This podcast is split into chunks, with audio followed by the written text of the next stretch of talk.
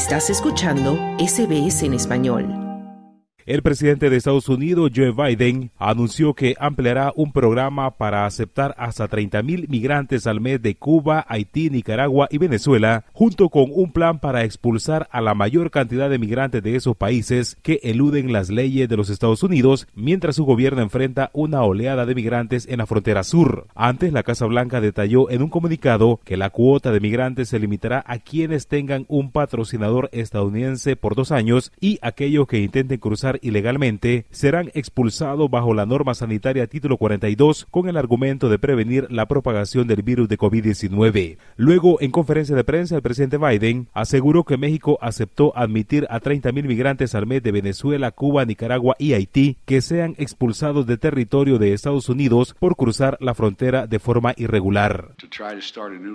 De esta manera vamos a tratar de reducir el número de estos migrantes que están tratando de entrar a Estados Unidos de manera ilegal a través de la frontera de México y Estados Unidos, de nuestra frontera sur.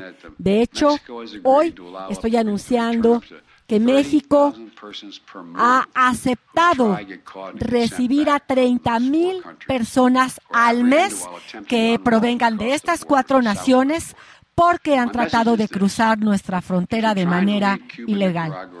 ¿Cuál es el mensaje? Las personas de Venezuela, Cuba, Haití y Nicaragua cuentan con un programa de acogida que les ofrece caminos legales para llegar a la Unión Americana. ¿Cuál es nuestro mensaje? Quédense en su país y acójanse a este programa desde su patria.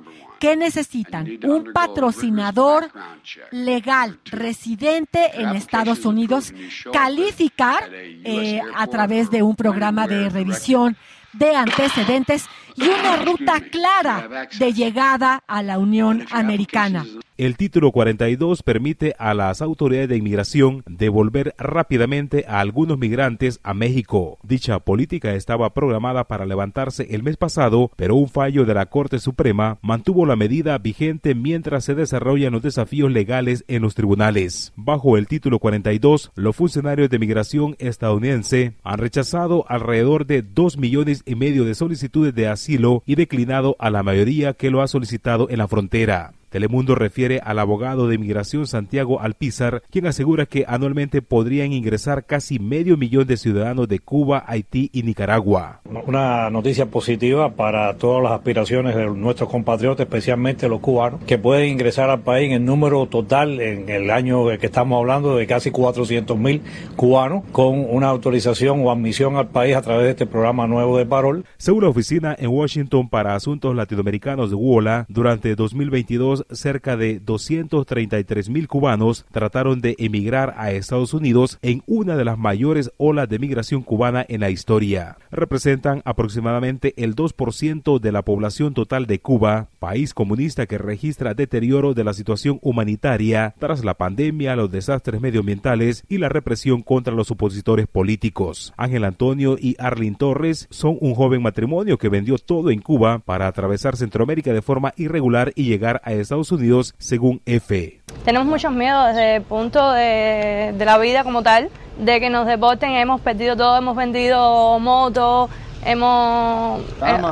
Eh, todo. Mientras la migración de Haití aumentó tras un potente terremoto en 2010 y la situación aumentó con la crisis política en los últimos meses. Esta situación incrementó la migración de haitianos que recorren hasta 10 países latinoamericanos antes de llegar a México e intentar cruzar a Estados Unidos, según Muratilos citado por AFP. Después la telemoto 2010, hay muchos haitianos. Mi casa se cayó, mi familia se murió yo hay nada a hacer por eso.